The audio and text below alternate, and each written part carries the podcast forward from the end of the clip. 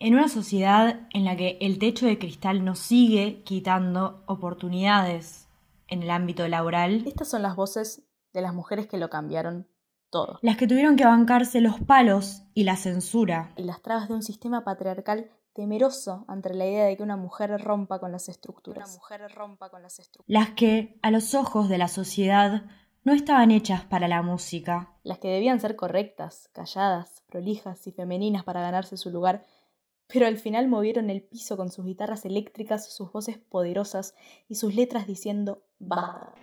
I'll tell you what freedom is to me. No fear. I mean, really, no fear. If I if I could have that half of my life, no fear. Ellas son las que hicieron la historia Las del rock.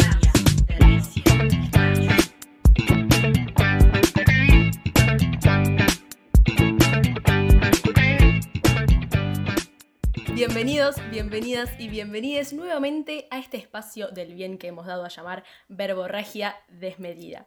Hoy tenemos un programa distinto, un programa musical y un programa feminista, ¿no? Alto Hermoso. programa. Hermoso. Yo o quiero. sea, arranqué, ya tiré todo y ya como que estamos ahí arriba.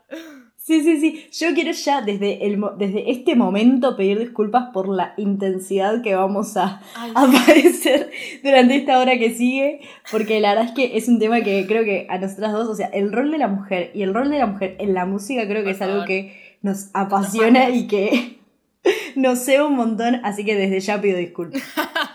Y bueno, está bien. El podcast se llama Verborragia Desmedida, así que nuestros oyentes se van a tener que acostumbrar. Pero bueno, como decía antes, este es un programa eh, del palo musical y del palo feminista. ¿Por qué? Porque vamos a estar hablando de todas esas mujeres, de todas esas heroínas del rock, eh, de la música, que o bien fueron invisibilizadas en su momento, eh, o bien no fueron reconocidas, no, no se les dio el reconocimiento que, que merecen o que merecían eh, hoy en día. Entonces vamos a tratar de eh, desmenuzar un poco ese mundo musical que fue tan, pero tan complicado para la mujer en su momento. Eh, cuando digo en su momento nos estamos refiriendo al siglo pasado, literalmente vamos a empezar hablando desde 1920, pero nos vamos a centrar en esa gran década que es 1960. O sea, esa Amor. década es, es, es todo en términos de revolución, de cambio, de psicodelia y de descubrimientos musicales. Así que vamos a estar hablando de todos esos artistas que eh, hicieron su música en esa época y un poco antes para explicar, obviamente, las condiciones de producción de, de las canciones hechas en 1960, porque obviamente no salió de la nada, ¿o no? Exactamente, sí, sí, sí. Es que para que todo esto, para que todos los artistas grandes, desde los Beatles, ¿entendés? O sea, los Beatles no podrían haber sido los Beatles sin, por ejemplo, Mami Smith. En 1920, Mami Smith, que probablemente la mayoría de las personas no la conozcan porque no, no es conocida, pero fue la primera mujer afroamericana en grabar un disco y en grabar un disco de blues. O sea, Mami Smith es la madre fundadora del blues. Nada más ni nada menos que eso.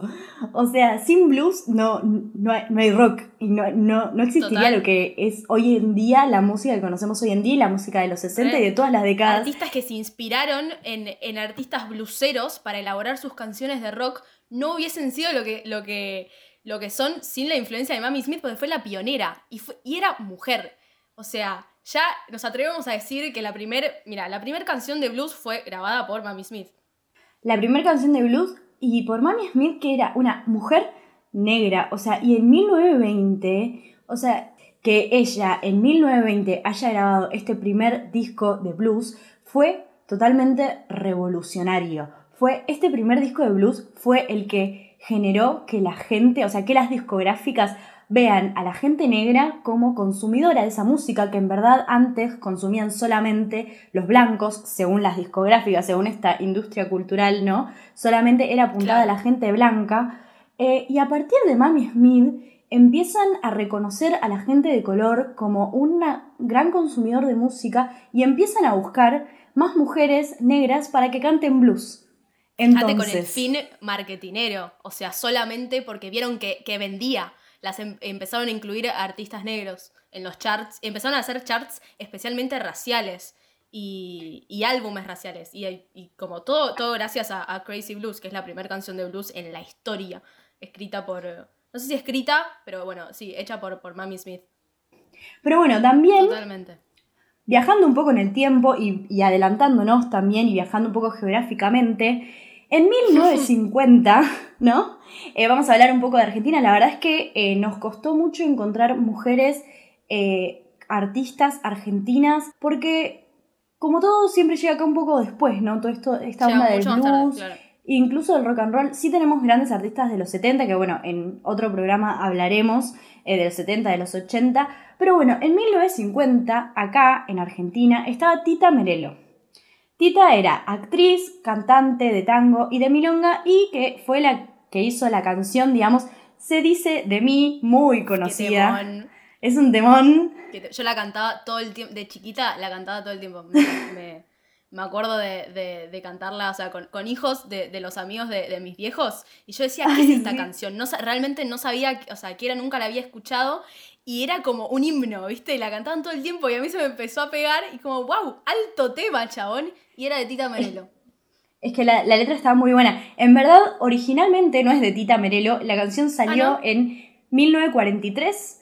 Eh, la hace un uruguayo que se llama Carlos Roldán. Pero bueno, en 1954 sale la versión de Tita que la rompe mal. Y bueno, es muy conocida hasta hoy en día. Y que de hecho Tita fue como una de las mayores influencias también de grandes, grandes artistas de, de rock argentino que tenemos hoy en día, que conocemos hoy en día, así que me parece que no hay que, que dejar pasar, digamos, su presencia acá en Argentina y su influencia en lo que fue la música después de ella. Totalmente. Bueno, hablando un poco de, de este como mercado complicado, eh, que es, o sea, la- la, industria musical para, para la mujer en ese momento, hubo una artista que se llamó Wanda Jackson que eh, no le quisieron grabar, no quisieron eh, producirle su, su disco en Capitol Records porque, y cito, las mujeres no venden. O sea, esa fue la razón eh, que le dieron cuando ella, digamos, cuando ella buscaba dar a conocer su música. En Capitol Records le negaron un disco solamente por ser mujer y porque ser mujer no vendía récord, o sea, no, no vendías música. Es tremendo. Es tremendo. Y aparte, yo lo que pensaba con todo esto, eh, me parece que sale un poco de esto de repensar un poco qué es lo que escuchamos nosotros hoy en día. Yo me replanteé mucho de esto de que, bueno, ¿qué escucho? Y me di cuenta de que escuchaba muchos, pero muchos artistas hombres.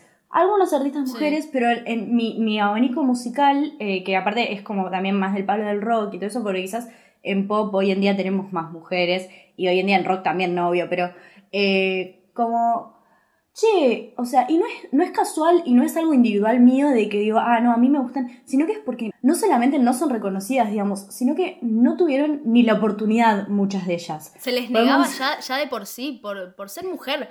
Entonces, Por ser o mujer, sea, sí, sí, sí.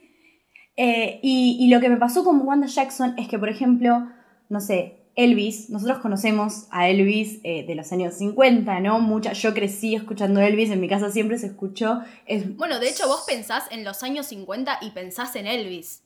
tal La, cual. la imagen de Elvis, hombre, o sea, hegemónico de ese momento, como que no se te viene a la cabeza, por lo menos en yo creciendo no tuve una referencia de artista mujer de esa época, eh, como el primer pantallazo el que, se, que se te viene a la cabeza cuando pensás en, en los 50, era Elvis. Pero, Es ojo, que- porque... Ojo, porque Elvis lo conoce todo el mundo, pero lo que no se sabe es que Elvis, en verdad, es Wanda Jackson en hombre, básicamente. Porque primero estuvo Wanda Jackson, reina del rockabilly, que de hecho igual era muy cercana a Elvis, no sé si salieron en algún momento. Salieron de, y- salieron de gira ellos. Salieron de gira en Sí. un momento. Cuando a ella, cuando a Wanda no, no- le niegan esta eh, grabación del disco, bueno, en, en Capitol Records, ella sale de gira con Elvis.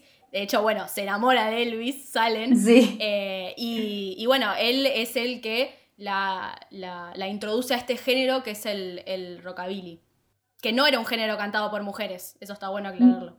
No era un género cantado por mujeres y de hecho Wanda Jackson lo que decía es que uno dice, bueno, Elvis, o sea, tiene un estilo muy particular que marcó todos los 50 eh, y las mujeres no, no tocaban de, de esa manera, no cantaban de esa manera, no solamente no. No. tenían esa oportunidad, sino que era hasta como medio burdo, medio bizarro que una Era mujer burdo, cante. o sea, la mujer tenía, tenía que estar correcta, tenía que estar con, eh, o sea, en sus casillas, ¿no? Como que no Claro. te podías, no podías volverte loca en el escenario, no podías, o sea, ponerte a bailar, revolear la campera, viste, como hacían los hombres en ese momento, eh, con- en los inicios, bueno, del rock and roll. Eh, eso era, era muy bizarro ver en una mujer, pero ella justamente eh, fue la figura femenina que, que encaró todo, todo ese mundo que hasta ahora era, o sea, do- digamos, dominado por los hombres y o- ella canta canciones hechas para los hombres, pero con el estilo vocal de un hombre. Y eso era súper innovador y raro para la época, pero ella lo hizo.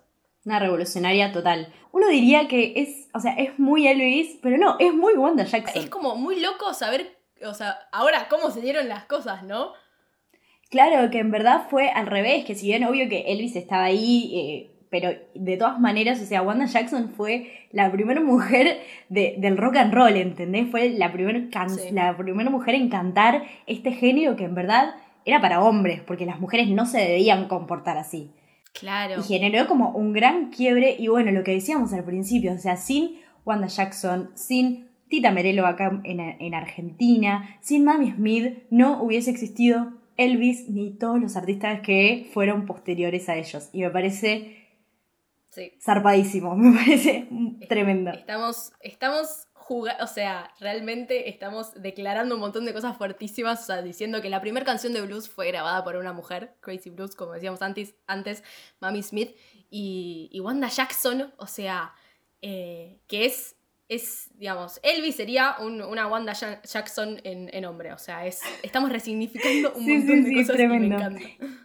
Bueno, Carol King eh, fue una compositora también de los años 60, súper exitosa, pero ella, o sea, era conocida por sus temas, pero no por ella. Sus temas tuvo grandes hita- hitazos que los hicieron otras bandas, generalmente bandas conformadas por hombres, pero ella arrancó su carrera como música solista mucho después. Bueno, para hablar un poco de, de la historia de, de Carol King, eh, ella eh, a los 17 años, recién re, re chiquitita mal, se casa con eh, Gary Goffin eh, y queda embarazada de su primera hija a los 17 años. Esto vamos a, que, que nos quede grabado porque vamos a, hablar de artistas también que estuvieron más o menos en la misma, embarazadas muy de pequeñas y casadas muy de pequeñas. Es como un patrón que se repite también mucho en esa época. Em, Hoy en día, Hoy en día también, como la maternidad. sí. Eh, bueno, un poco lo que vos decías en el programa pasado, ¿no? Retomando un poco este tema de la maternidad, esto de la idea de que un hijo y tenerlo sí o sí, y más en esta época, y más en esa edad, eh, Ni que te- o sea, las mujeres no solamente eran discriminadas por la industria musical porque las dejaban de lado y no, las, no les daban ni, ni la oportunidad, ni la promoción, la publicidad que tenían los músicos hombres, sino que además tenían esto de que una vez que una mujer era madre, se caía su carrera básicamente. Totalmente. Perdón, no, bueno, me, no me parece re buen retoma. paréntesis igual, ¿eh? Porque es, es clave. Eh, bueno, ellos eh, dejan eh, el colegio con 17 añitos y bueno, se ponen a conseguir laburo, obviamente, para poder sobrevivir y paralelamente empiezan a componer canciones juntos con Gary Goffin. Y bueno, y se volvieron como este, este dueto eh, de, de com- compositor que compusieron más de 100 canciones que llegaron a los Billboard, Charts. Eh, la, una de las más conocidas es Will You Still Love Me Tomorrow, eh, que después, más adelante, una de las artistas contemporáneas más conocidas, Amy Winehouse, hizo su versión, eh, ya hace, hace un par de años. Eh, pero bueno, también eh, compus- compuso canciones como Take Good Care of My Baby, que también versionaron los Beatles. O sea, son hitazos realmente que alcanzaron un muy buen puesto en los charts y son co- compuestas por, por una mujer y a veces se pierde de vista porque obviamente son más conocidas por quienes las interpretan que por, por quienes las compusieron originalmente.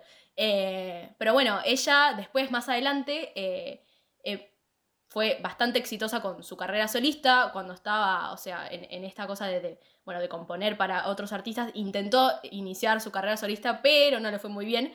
Eh, y bueno, pero recién en los 70 como que se va para arriba. Y te digo cómo también, cuál, cuál fue eh, una de, las últimos de los últimos hitazos que, que compuso, fue. Ah, pero esto me voló la, pará, me, me voló la cabeza cuando lo vi porque yo no tenía idea.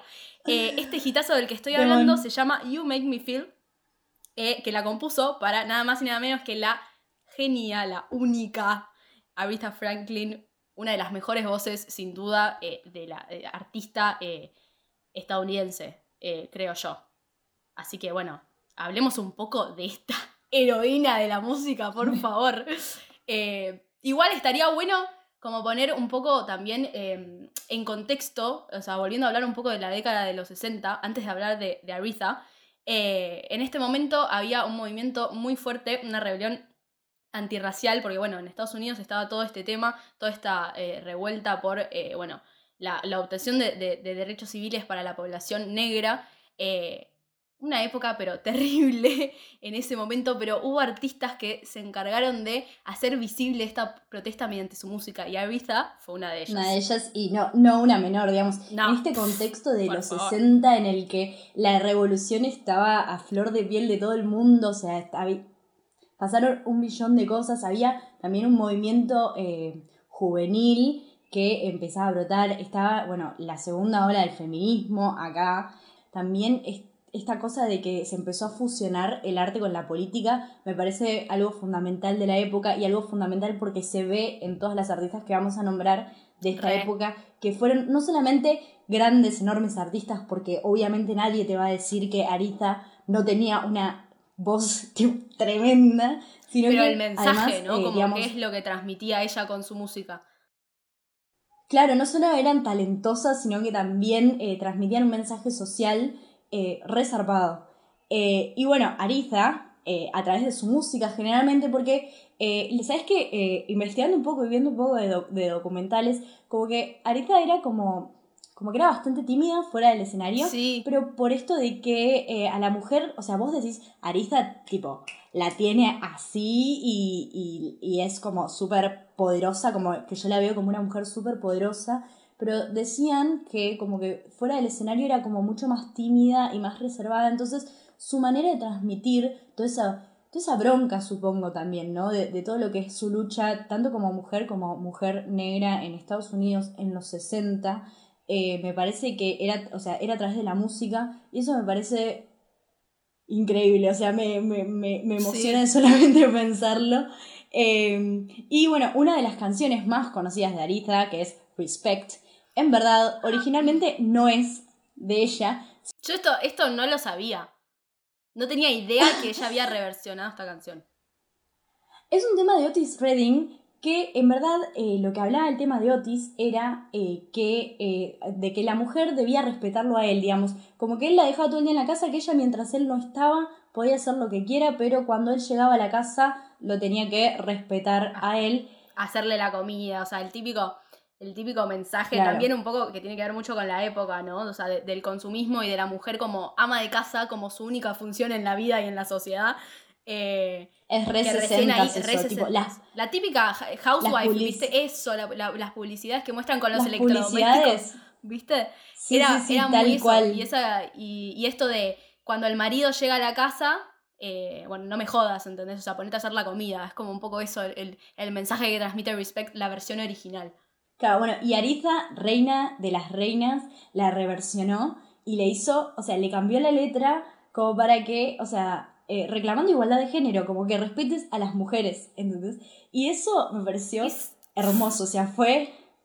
es como sí, súper, sí. como por, no, no estaba, no, es la canción, o sea, expresa literalmente como ese mensaje, como respeto, lo deletrea, lo dice en, en- en la canción y, le da una vuelta de tuerca y como, o sea, reclamando el lugar de la mujer eh, y también, bueno, toda, este, toda esta protesta, eh, digamos, reclamando los, los, los derechos civiles. eh, es como, es, es una voz tan grande y, y como decías vos, ella era súper callada. Como que lo, lo más grande, lo más grande de ella es cómo salía al escenario y el mensaje que transmitía su música. Ella se encargó como de eso, de hacer llegar su voz a todo el mundo, porque fue como un fenómeno, o sea, enorme. Y, y nada, me parece muy loco, muy, muy, muy loco, o sea, esto de, llegar a transmitir ese mensaje de rebelión, o sea, de, de che, loco, parémonos y, exigir respeto a través de una canción. Eh, aparte, Ariza no solamente fue revolucionaria sobre, por, su música, por la impronta, o sea, por ser la, madre del soul, digamos, eh, como se lo conoció después de ella, eh, sino que además, ella, lo que decíamos un poco con, con Carol King, que las mujeres en esa época no solamente esto eran marginadas por la industria, sino que además esto de ser madre, de cumplir el rol de familia tipo, de, de, madre, de mujer en los 60, eh, tenía un hijo y la cantidad de artistas femeninas que hoy en día no conocemos porque tuvieron que dejar su carrera y lo que ellas querían por, eh, por tener que ocupar ese rol de madre, de familia, de, ama de casa. Eh, bueno, Ariza fue la excepción. Rompió con todo y me parece que... No. Claro, y fue revolucionario no solamente en ese momento, sino creo, creo que hasta el día de hoy es totalmente revolucionario. O sea, Ariza fue madre de, bueno, de cuatro hijas y el primero lo tuvo a los 12 años. a los 12. Con, y, y, después fue madre a los 14 de vuelta. Entonces, y ella ya estaba como yendo para su lado, para su carrera, como que ya estaba arrancando su carrera como cantante y ya la tenía clara de que eso era lo que quería. Entonces, a sus hijos lo cuidaban la familia de ella, tipo los hermanos, las... Entonces, me parece que fue algo que, que no hay que dejar pasar. Es que imagínate para la época que que una mujer, eh, o sea, como ella, digamos, eh, abandone su, vida familiar y, y, diga, bueno, a mis hijos los van a cuidar eh, mi, familia, mis hermanos, para yo poder como mujer, o sea, arrancar mi, carrera musical y ser, ser exitosa, o sea, llevar este mensaje que decíamos antes, es, es como muy, muy, es impensado, como que ella la verdad que, rompió con un montón de cosas. Eh, y, bueno, gracias a Dios, ¿no? Porque, digamos, imagínate que hubiese pasado si la piba hubiese dicho, no, la verdad es que me voy a dedicar sí, a la crianza de mis hijos. No tendríamos estos temones que los que escuchamos hoy en día, no, tendríamos, no tendríamos Respect, que es un himno, o sea, de la liberación femenina, como que eh, es loquísimo. A mí lo que me encanta de, sus canciones, eh, que también viendo, bueno, un poco estos, estos documentales investigando sobre el tema, eh, es, ella toca el piano, ¿no? Ella es, es, grosa, pero otro, otro nivel. Y, Mal. Y lo que también se ven mucho en, el piano, o sea, estas influencias que tiene de, eh, la música de, iglesia, digamos, de ese momento, el, gospel. Em, y, pero bueno, le da como su propia impronta, ¿no? digamos, vos escuchás el piano y tiene un montón de influencia de, ese género como más, más, de, más, más de iglesia. Eh, y tiene como esa, esa espiritualidad, pero ella, bueno, como que agarra y le pone el soul, le pone su propia impronta eh, y bueno, esa voz que, conocemos que es, o sea, de otro mundo. Eh, yo creo que la verdad, como no hay la escuchás y no, no, hay, no hay sensación, no hay una, no, sé si puedo encontrar una palabra para describir, o sea, lo que, lo que siente una persona cuando escucha sus canciones, porque me parece como que te, hace volar, o sea, realmente es, eso, como que te transporta. A mí me, pasa un poco eso cuando, cuando escucho su música. Aparte lo que tiene Arista es que justamente eso, ella puede hacer cualquier género, porque hace géneros tipo más soul eh, o más pop incluso, lo que eh, y ella sigue transmitiendo con esa espiritualidad que, tiene su voz y su composición y me parece algo tremendo. No, bueno, sí, no, no, hay, no hay palabras que, para, describir la grandeza de, esta artista. Eh, la verdad, nos vuela la cabeza. Para hablar también un poco, otra de esta, de mujer que tuvo una gran, o sea, una gran participación y y dejó una gran marca también en, esto de, eh, que decíamos, mencionamos con Aretha, de llevar un mensaje de protesta a través de sus canciones. Eh, fue, bueno, Nina, Nina Simone, eh, que también, bueno, todo el mundo, es, raro que no conozcas a Nina Simone. la canción más conocida de ella es, es Feeling Good o Put a Spell on You, son dos hitazos de ella, pero detrás, o sea, sacando, sacando un poco esta, o sea, las canciones que son más conocidas de ella, si te, si te fijas en su repertorio, son canciones literalmente de protesta. O sea, y tienen un mensaje tan, pero tan fuerte que tiene que ver como con la historia que atravesó ella como, como persona, como mujer, como mujer negra eh, de la sociedad de ese momento. Es, pero súper impactante. Nina, bueno, era, era un era prodigio musical, era, o sea, era, era una especie de Mozart, o sea, eh, tocaba el piano, piano clásico desde muy La chiquita. A los tres años arrancó eh, con, con clases de, de piano, de, de- de música clásica. eh, y ella tenía el, el- el sueño de, de ser, ser la primer pianista mujer negra. Y, pianista clásica, perdón. Entonces ella obviamente quería estudiar eso, pero termina metiéndose en lo que es el jazz y el soul porque la rechazaban de las encuestas en escuelas de música clásica por ser negra. Eh, nada, no es, algo, no es algo raro para lo que era la sociedad de ese momento, pero es algo que la marcó mucho a ella como, como artista y también un poco lo que la, llevó también a, iniciar todo este movimiento de, protesta, de rebelión. Y después, bueno, empezó a cantar en bares para juntar plata para mantener a su familia, o sea, para poder pagarse sus estudios eh, también de música. eh, y, digamos, se hace muy conocida, se casa también, eh, y, bueno, su marido la empieza a, a- empieza a ser su manager, pero iba más por el palo de esta música como comercial, ¿no? Ella en un momento de su vida hace como un clic y dice, tengo que hacer algo más con esto, ¿no? Tengo que, o sea, necesito como un propósito. Y ahí es cuando encuentra este propósito en, para darle a sus canciones, para transmitir un mensaje de protesta, es cuando se mete justamente en las manifestaciones, en las protestas por los derechos civiles. Eh, y eso, o sea, se mete en un, pero en un quilombo, realmente, o sea, y, y la afectó mucho también para, para lo que fue su carrera posterior, o sea, imagínate, o sea, los mensajes que daban sus canciones, o sea, incitando a que la gente se rebele, que se revolucione, que reclame sus derechos.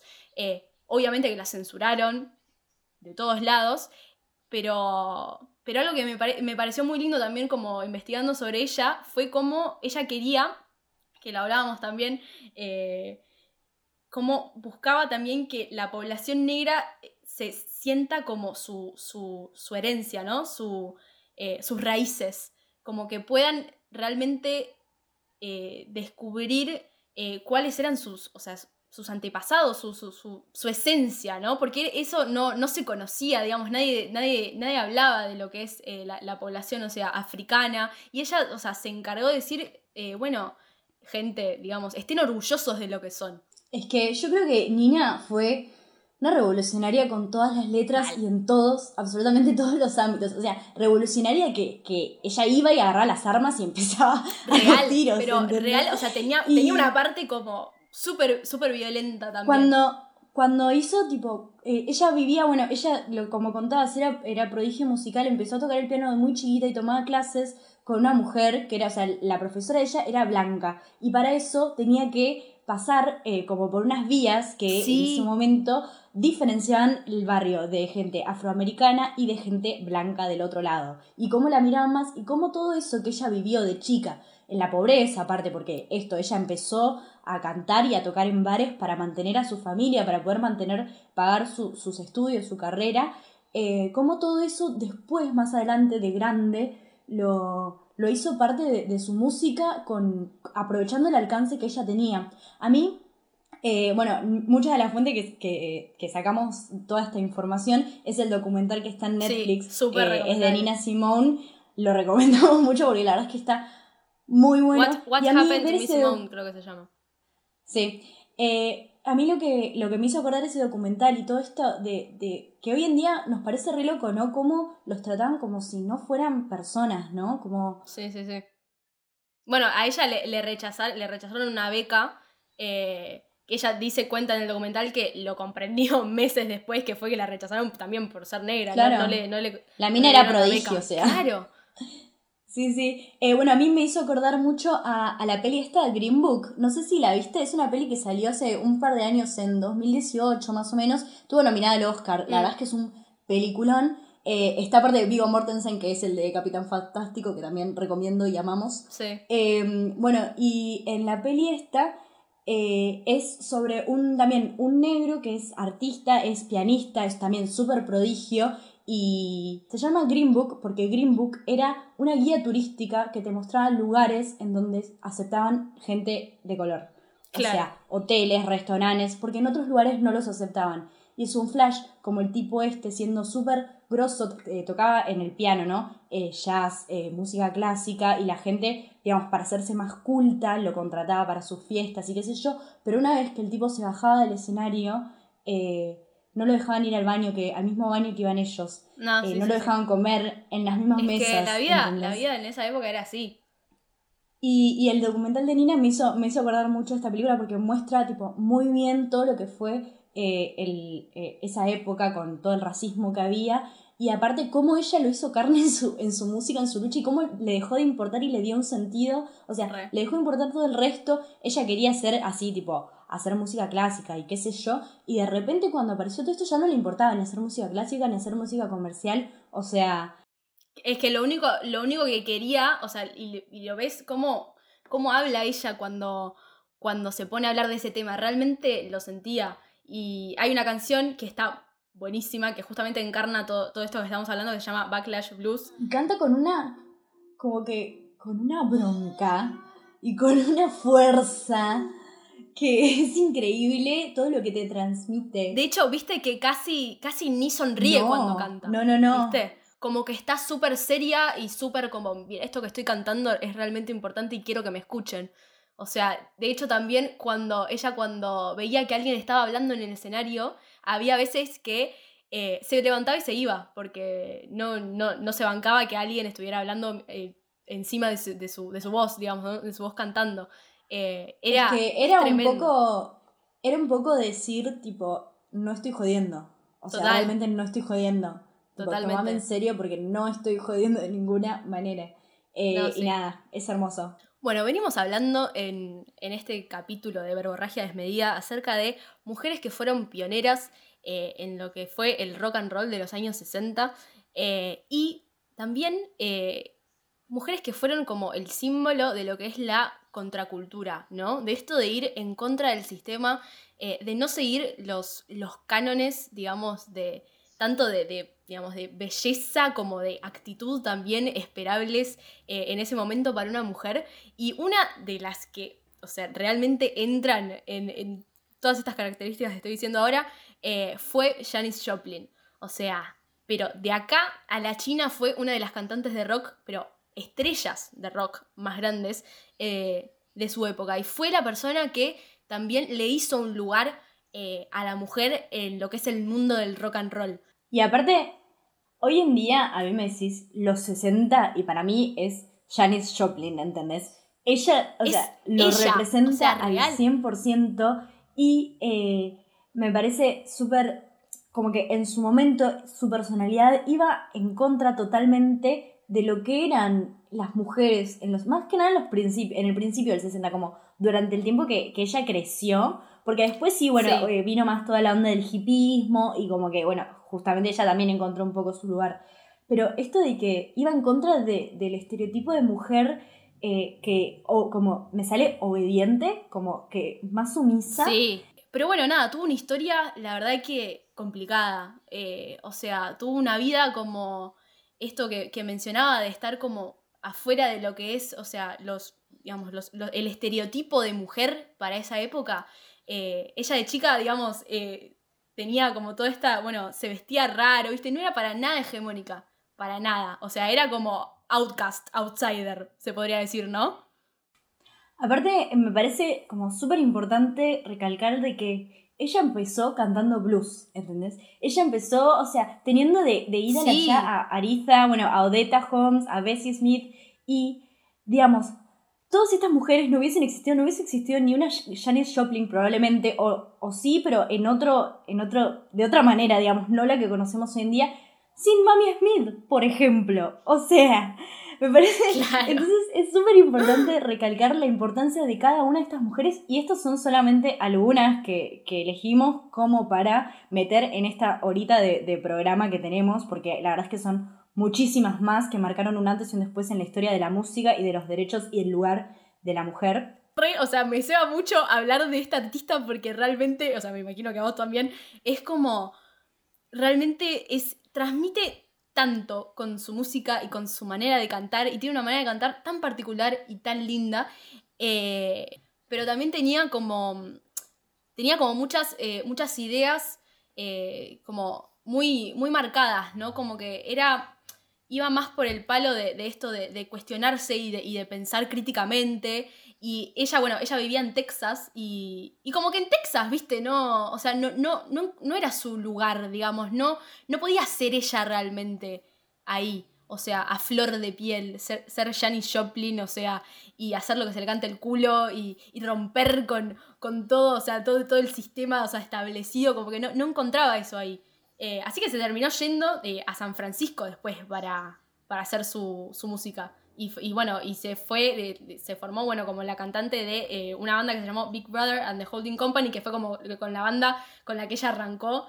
y bueno, y la verdad es que, o sea, ella en esta banda como que era, digamos, era, era, era como el icono, ¿no? Y tenía una, una voz realmente que yo tipo no tengo palabras para describirla. Tiene, maneja una intensidad y un poder, o sea, en el escenario cuando empezó con, su, con sus recitales, la verdad que es, indescriptible. Y aparte, todo esto que decías de, la hegemonía, Janis era una mujer que para ese momento no, no, solamente era rebelde, no, no solamente su actitud no encajaba con lo que se esperaba de una mujer, sino que físicamente no era como hegemónicamente bella y ella sufrió mucho por, por todo esto y creo que mucho de lo que transmite... Hicieron, sí, le hicieron un bullying. La votaron eh, en, la, en, la, fraternidad en la que estaba, la votaron como el hombre más feo de la fraternidad. O sea, es, es algo... Sí, no, no. Una una crueldad manejaban chicos en ese momento. Aparte era todo esto porque, porque se vestía raro y quizás tenía, usaba el pelo diferente y se vestía con ropa más holgada y tenía muchos amigos varones porque se sentía como más cómoda con varones. Entonces, eh, y a partir de ahí, de ahí, nació toda esta Janice que me parece que eh, no es menor mencionar todo eso que, que ella sufrió, aparte, bueno, sus adicciones, ¿no? Que también tuvo, ella, bueno, murió también a los 27 años de, de sobredosis y me parece que todo este, este dolor se transmite en sus canciones. O sea, yo veo los videos de, de Janis en vivo y, te desgarra el alma, ¿entendés? Es muy... Es muy blusera, muy blusera. Realmente ella lo dice, creo también es como, I am the blues, como yo soy el blues, como eh, lo tengo adentro mío. Eh, y el blues es un género realmente que, que es, es, tan lindo y es tan sentido. O sea, realmente no hay. Vos escuchás blues y, no, y te hace sentir cosas, o sea, automáticamente. Eh, es un género hermoso y, ella lo encarna también perfectamente en sus letras y, en su música. Después, obviamente, bueno, tiene mucho de rock y, folk, pero, pero su esencia es muy blusera y también va en, como en concordancia con, con todo, o sea, esto, este como sufrimiento que, vivió en, su niñez, en su adolescencia. Y, me parece que está bueno que yo, bueno, cuando viste el documental que se llamaba, se llama, perdón, Little Girl Blue, me parece que se llama, eh, que lo pueden buscar, está muy bueno, lo recomiendo, es tremendo ese documental sobre la vida de Janice. Eh, ella decía que me pareció loquísimo, eh, como que buscaba, o sea, no se sentía feliz en, su vida, ¿no? Como que no, había algo como un vacío que ella sentía que no, no, no la hacía sentirse completa.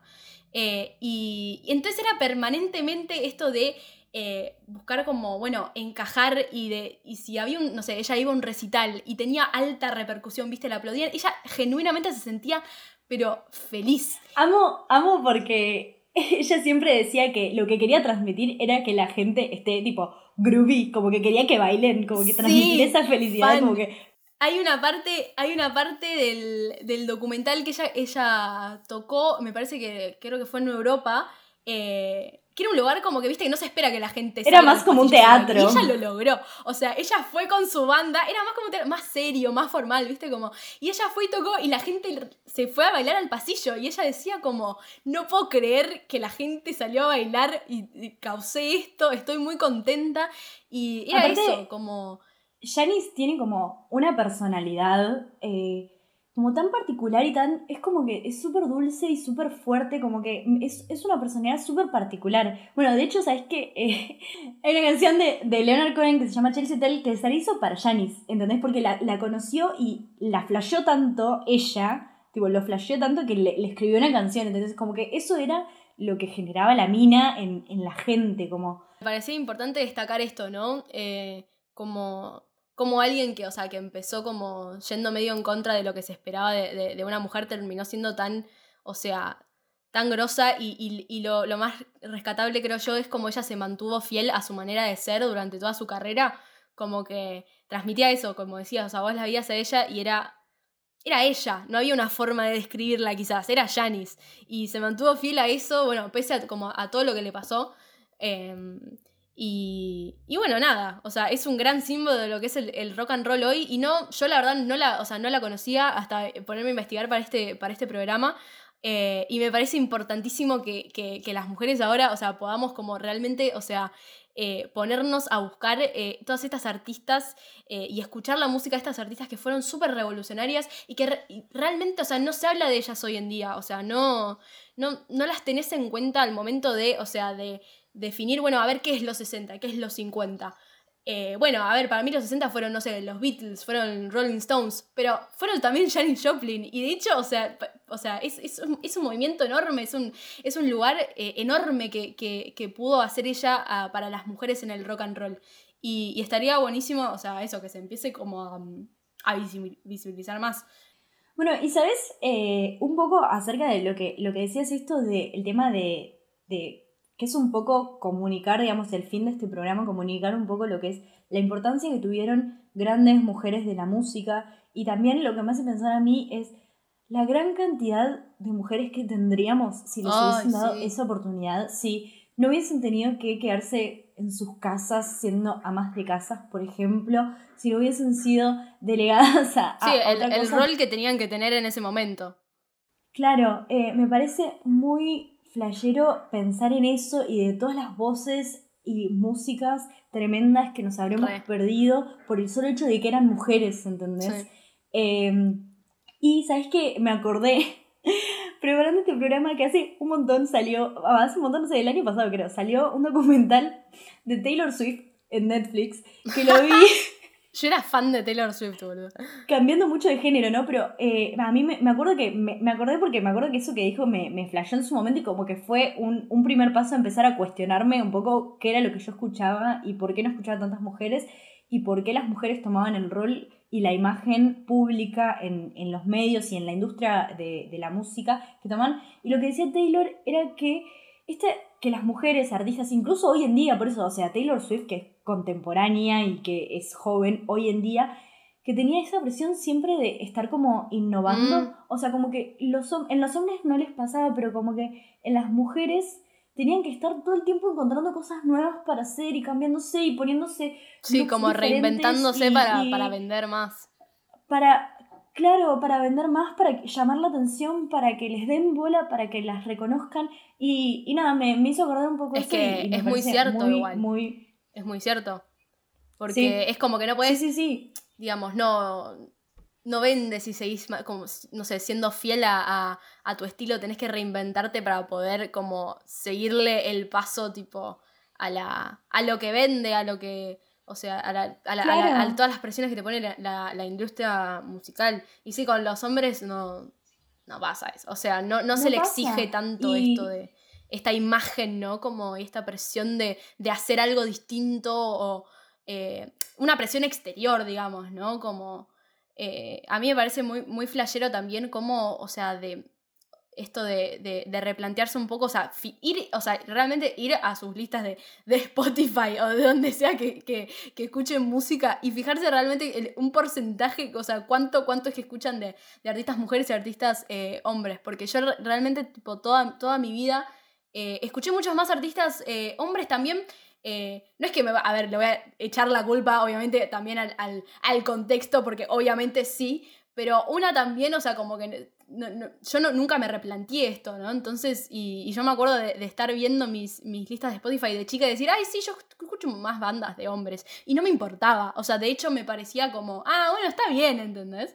Y, nunca hice algo al respecto. Y, está buenísimo, eh, o sea, ahora ya con otra cabeza y otra visión, tipo, poder hacer este clic y, decir, y ponerse a... Mm, o sea, a, escuchar a estos artistas que, que realmente hicieron un cambio, pero o sea, de, otro planeta en esta época. Y artistas de hoy en día también, ¿no? O sea, más está aclarar.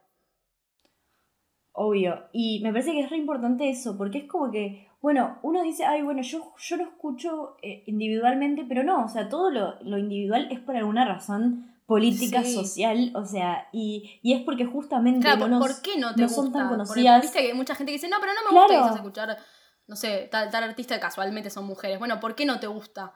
Hay, es, es, hay que pensar un Claro. poco en eso, ¿no? Claro, porque hay, porque hay muchos más artistas prestigiosos hombres Sí. que mujeres y porque es más de culto escuchar, sí.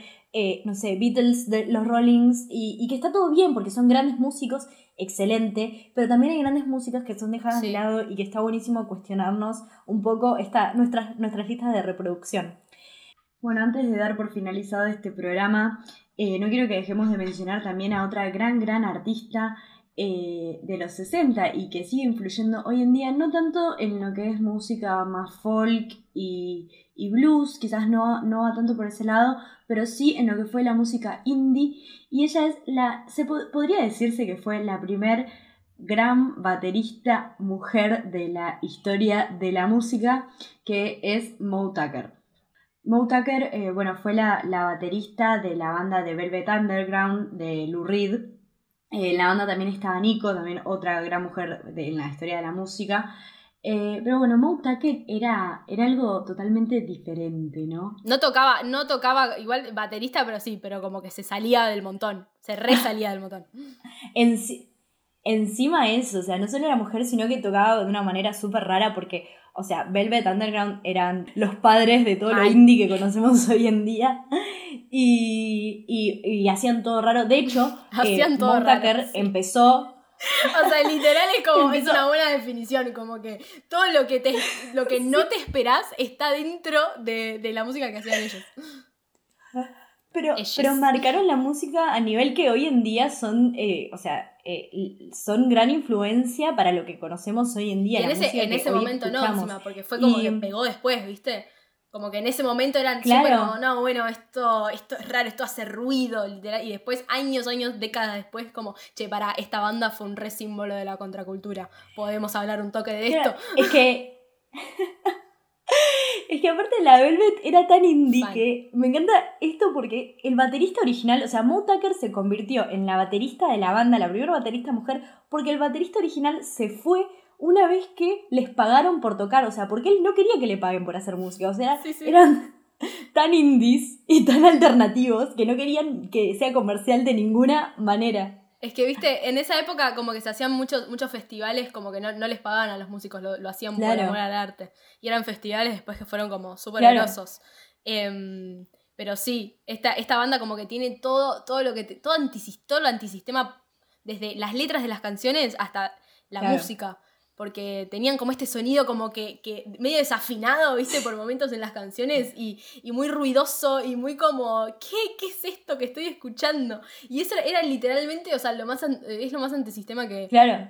Pero bueno, hablando de, de Moe Tucker, porque aparte esta banda no solamente era alternativa en ese sentido, sino que tenía dos mujeres en la banda, que eran, bueno, por un lado la baterista, Claro. que eh, encima al principio, cuando Moe Tucker se quiso, se, la, la llamaron para la banda, como que no era algo que iba a ser permanente, porque bueno, John Cale no, no la quería mucho en la banda, porque no quería mujeres en la banda, pero bueno, finalmente le cabió.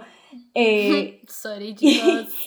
Moe Tucker también cantó un par de temas de una forma tan particular y tan diferente que aparte parece muy, o sea, es una canción que se, son temas que se hicieron hace décadas y que parecen súper contemporáneos, o sea, las canciones más indie de hoy en Mal, día tienen mucho este estilo. Bueno, esto fue un poco eh, un resumen, si querés, eh, porque la realidad es que nos faltaron un montón, seguramente, de artistas que fueron influyentes o que fueron relevantes para esta década tan revolucionaria y tan de cambio eh, en todos los aspectos eh, de la vida. Pero bueno, era un poco esto, este, este intento de, de hacer visibles a estas artistas que fueron tan importantes y tan revolucionarias en el rock y, también para, para lo que es el- la liberación femenina hoy en día, eh, sin las cuales probablemente, como estuvimos diciendo durante todo el programa, las más grandes bandas que conocemos hoy en día, de las cuales tenés esa remera en el ropero, eh, probablemente no hubiesen sido lo que son. eh, lo que son hoy o lo que fueron en su momento. Y, y está buenísimo poder, poder hablar de esto y, y decir, sí, loco, fueron, fueron mujeres las pioneras de estos sonidos tan lindos que conocemos hoy.